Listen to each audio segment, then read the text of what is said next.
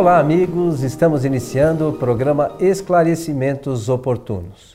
Lembramos que o nosso programa é uma realização da Sociedade Espírita Francisco de Assis, casa sediada na cidade de São Paulo. Conosco, Milton Felipelli. Tudo bem, Milton? Tudo bem, prazerosamente aqui ao seu lado, também com os nossos técnicos, para iniciarmos mais um programa. Programa que está alcançando o seu objetivo. Já estamos quase que com 180 programas, talvez, não sei, 170. 170, perto. E pouco. E alcançando o objetivo porque o título é Esclarecimentos Oportunos. As pessoas querem saber, nós estudamos e nos postamos aqui para responder as questões. É, alinhados, conforme todos sabem, com as obras de Allan Kardec. Que são os livros fundamentais, fundamentais da, da doutrina espírita. espírita. Nós não trazemos nenhum outro autor, a não ser pesquisadores, quando a gente pode fazer alguma citação, eventualmente para ilustrar alguma coisa. Muito... Queria saudar a todos. Por favor. Que os bons espíritos nos ajudem sempre. Muito bom, seu Milton. É, temos aqui mais uma solicitação que diz assim: o pessoal está se aprimorando aí. Daí cada vez eles vão cutucando mais a gente aí, Milton. Se não soubermos, a gente vai estudar. É para perguntar para alguém que sabe também. Também. Né? Diz assim: um espírito, é, um médium, pode receber a manifestação de dois espíritos diferentes no mesmo instante? Interessante, é, né? Agora vamos fazer a pergunta na ordem inversa. Dois espíritos podem no mesmo momento, utilizando-se dos recursos de um médium, manifestarem-se? É uma pergunta muito interessante, importante, e eu só vi alguém fazer essa pergunta duas vezes na minha vida. Ah, é? Há muitos anos atrás, e eu já aproveito para parabenizar a pessoa eh, que a elaborou porque quase não existe interesse nem em estudar como é que um espírito se comunica com um médium, agora imaginemos dois. dois, né? Então nós precisamos realmente pensar nessa matéria com seriedade. Para responder, nós temos que entender bem da mecânica da mediunidade. Como é que se inicia o processo? Temos aqui um médium, seja ele psicográfico, ou psicofônico, vidente ou audiente, e temos do outro lado dois espíritos. Em verdade, meus amigos, quando um médium ele está pronto para recepcionar as manifestações de espíritos, em torno dele existe uma quantidade inimaginável de espíritos. Uma fila, né? Sabe? Então eu falei os dois só para eh, poder ilustrar aí a pergunta. Então temos dois espíritos desejando essa manifestação através de um médium. Mas vamos iniciar por um. Como é feito essa, essa mecânica? O espírito comunicante, ele emite uma mensagem de que quer se comunicar. Esse é o princípio. É o pedido. E o médium vai recepcionar a solicitação e vai responder. Mas pode ser também que o espírito está ali presente a chamado do próprio médium. O médium pode evocar um espírito, pode chamar. O espírito, digamos, solicitante, então, ele emite esta vontade. O médium recebe e aceita. A partir daí, existe a lei de sintonia, que no Espiritismo ela é uma lei importante de ser examinada. Esta lei de sintonia diz que os dois pensamentos devem estar alinhados e um atrair o outro. O que entra em funcionamento a partir desse momento são os dois perispíritos, que é o corpo espiritual, o corpo fluídico, do espírito desencarnado e o corpo fluídico perispírito do espírito encarnado. Esses dois perispíritos vão se aproximando cada vez mais até entrar em contato. Kardec chega ao ponto de dizer que um joga uma espécie de manto fluídico sobre outro. É mais uma imagem que ele cria para ver que tem que haver esse casamento forte entre os dois seres. Lembre-se de que o, o, quem está pensando do outro lado é o espírito, não o perispírito. E quem está pensando deste lado é o médium. É o, o espírito do médium, não é o, per, o perispírito. Porque o perispírito não pensa. não pensa. A partir desse momento, o espírito ele emite essa onda de pensamentos que ele deseja comunicar. O médium recebe, só que ele exterioriza através do seu reservatório de, símbolo, de símbolos, que são as palavras da, da sua cultura espiritual e cultura deste mundo também. Então, isto é no, no, no, no usual, é como acontece. Agora, a pergunta é se dois podem fazer isto. Lembre-se sempre dessa imagem. Os dois perispíritos devem estar alinhados. Mas é possível acontecer de um espírito falar e um outro eh, escrever através do mesmo médium? A resposta é assim: esse fenômeno acontece porque o terceiro ele vai eh, proceder uma ligação com o perispírito do espírito comunicante que vai entrar nesse contato, nessa conexão, nessa aderência com o perispírito do médium que está ali uh, recepcionando a, a comunicação. É assim que pode acontecer. É assim que pode acontecer. Mas isso é muito comum? Resposta: não. Só em casos de muita eh, preparação de um médium eh, e também dos espíritos que vão criando uma sintonia muito grande para depois da sintonia um envolvimento maior e aí ocorrer a manifestação. Esses são os três degraus da, eh, do fenômeno da mediunidade. Interessante, né? Muito interessante. É, só lembrar que o Milton falou uma coisa que eu, o, o perispírito não pensa, né? É, não, eu falei porque está na doutrina, né? É, é, mas lembrar também que o corpo também não pensa, não, né? Não, se, se o perispírito não pensa, o corpo muito menos. É, porque às vezes a gente fala essas coisas e, e, e as pessoas acham, nossa, mas o, o corpo o não pensa, o cérebro não pensa, mas a gente só esquece, só, estamos aqui saindo um pouquinho, que o espírito que é o ser inteligente do universo. E, e Deus criou espírito e matéria. Isso mesmo. O corpo é matéria. Tanto que depois que desencarna, a gente. O, o corpo fica ali, né? No, no, o cérebro ali não funciona. Não funciona mais. nada. Então, o, o, ser inteligente é o espírito. É, é bom que a gente fique é, sempre com, com esse conhecimento vivo, ah, né? Tem, não, tem que... não, não, e, e os atributos que têm a ver, inclusive, com essas questões, que o pensamento, né? a inteligência e a vontade são os atributos e as ferramentas que o espírito se utiliza para a sua evolução. São os regentes, eles é que regem esse, é, todo o fenômeno. É muito bom a gente saber disso. É muito bom porque nós ficamos com uma realidade é, plenamente explicada na nossa vida. É isso que é a realidade espiritual. Porque, meus amigos, se eu chegar a dizer, a dizer olha, o cérebro pensa, eu já não serei mais espiritualista. A partir desse momento eu serei um materialista. materialista. Estou atribuindo à matéria um, uma atividade que ela não tem, não possui. Ah, mas a, a ciência não chegou nessa conclusão ainda. Mas vai chegar, né? Ah, vai demorar. Com, certeza. Vai, vai, demorar. Ah, mas existem lá porque pegam algumas coisas elétricas que acontecem no cérebro. Acontece porque o espírito, né?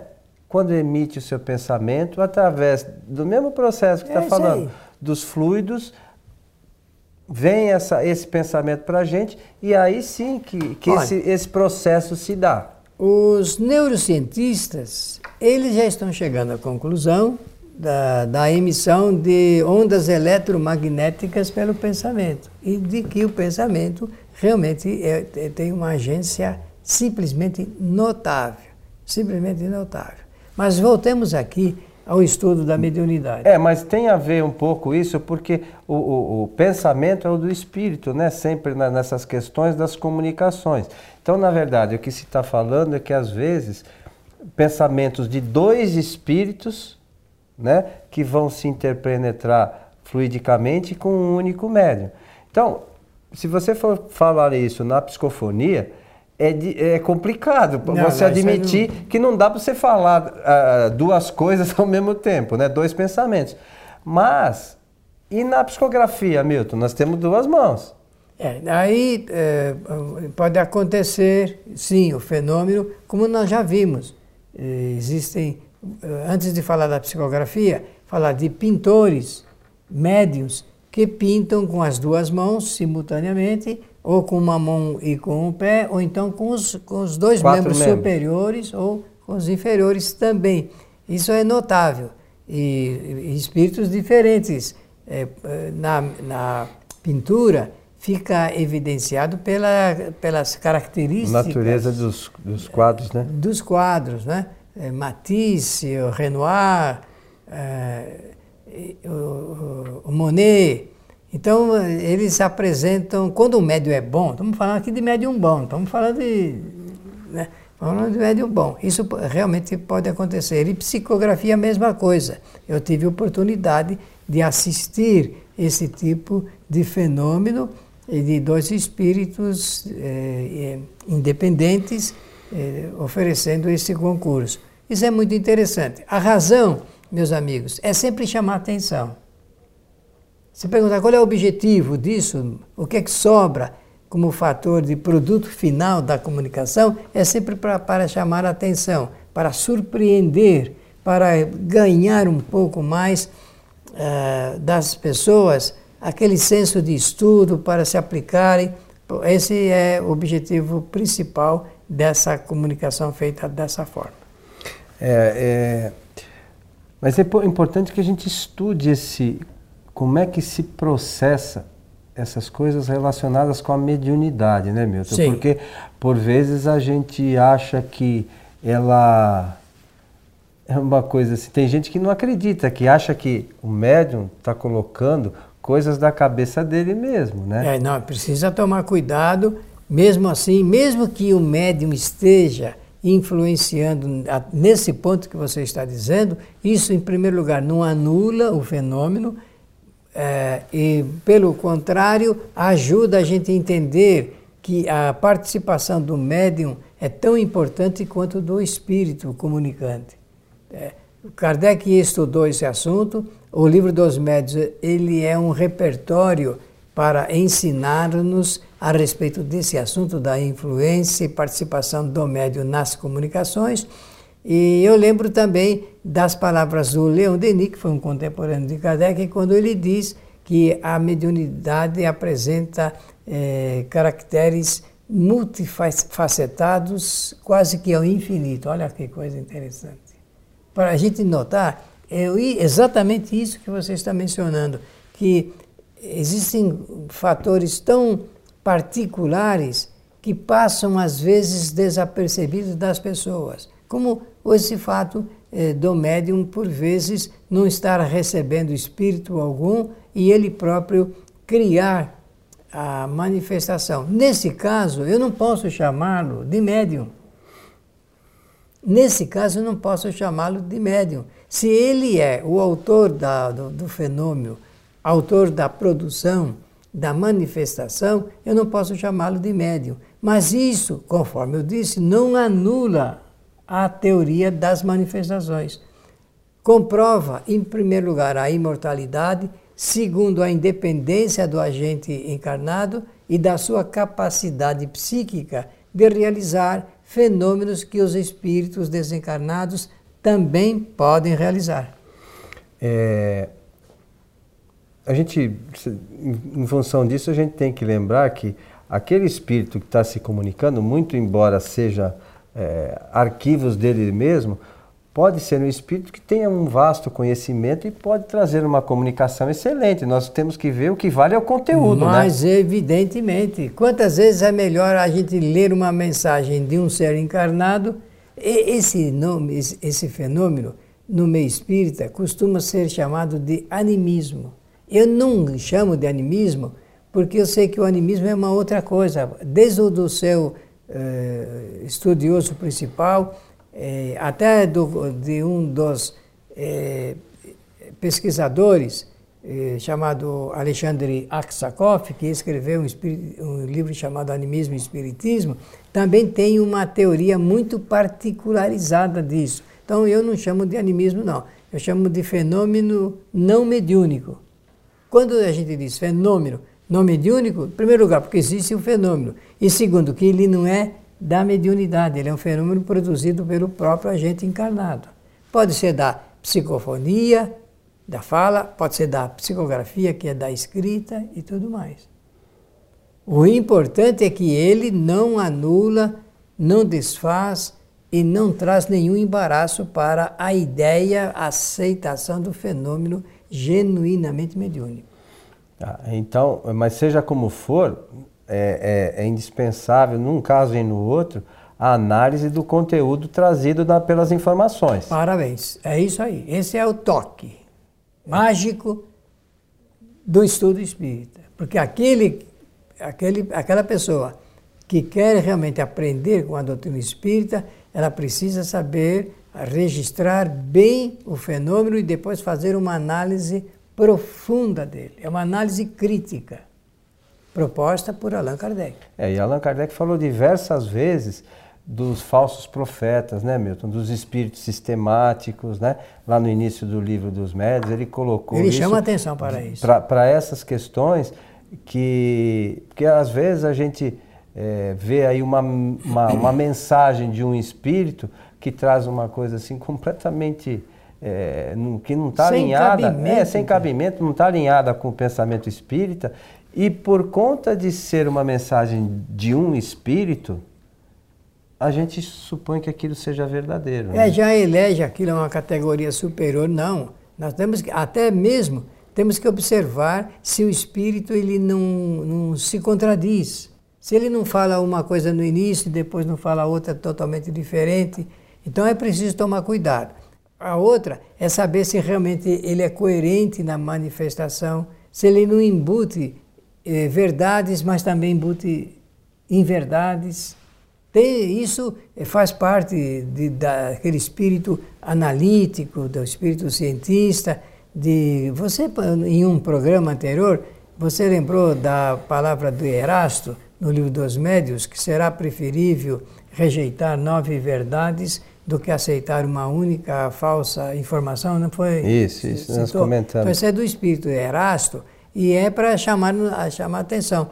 Eu mesmo tenho rejeitado muita coisa de muitos livros, exatamente porque a gente percebe que não vem de um espírito que ele está totalmente alinhado com a doutrina espírita. Então não há por que também é, é, aceitar as suas ideias desde que elas sejam contraditórias e comprometedoras, muitas das vezes, em relação às informações da doutrina. Espírito que se comunica através do médio e ele desdiz o que está na codificação espírita, não é um espírito digno de crédito. E, e, olha, é só lembrando que às vezes a gente recebe a informação do espírito, né, o médium recebe, é, e, e, passa adiante, na melhor das intenções. É, mas... Isso não quer dizer que a pessoa, o médium seja uma pessoa, não, tamo, não podemos misturar as não, coisas, não, né? Mas é, é, o Milton está falando com relação à análise, análise, do conteúdo trazido pela, pelo, pelo espírito que está se manifestando. Por isso que eu é usei a expressão isso. o espírito. O né? espírito. Né? Esse é responsável. O médium médium é o seu intermediário. Nós não podemos responsabilizar um médium pelo que pensa um espírito. Sim, é, é um absurdo, né? isso não, não há como. Agora, a gente precisa tomar o cuidado, porque quando a gente fala em nome do espiritismo, nós temos que lembrar que o espiritismo está contido em cinco obras principais escritas e publicadas por Allan Kardec. Ali está a doutrina espírita e deste lado estão os seus é, estudiosos, interpretadores e que tem todo o direito de emitir também as suas considerações pessoais. E Kardec, inclusive, fez ao contrário, né? Kardec não colocou o nome de, de médio nenhum porque eles são simplesmente intermediários, né?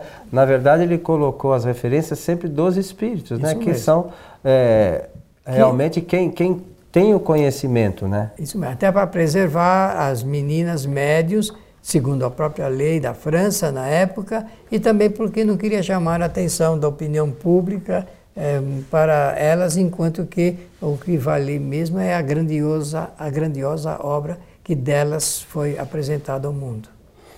Muito bem, senhor Milton Felipe. Mais um tema que a gente tem que estudar bastante para entender Todos bem, nós, né? Todos nós. Para poder dar uma esmiuçada É preciso, e, é, tá e ver como é que realmente esse mecanismo né, da mediunidade, como isso realmente funciona, né? Veja você como faz falta eh, centros de pesquisas, né? Eh, de, de elaboração, de trabalhos eh, monográficos que possam apresentar resultados como esse. Pela atenção de todos, desejo-lhes que os bons espíritos os ajudem sempre. Desejamos que tenham gostado do programa, né? que, que estudem realmente essa matéria que consta sobretudo no livro dos médios. O nosso abraço e até o nosso próximo encontro.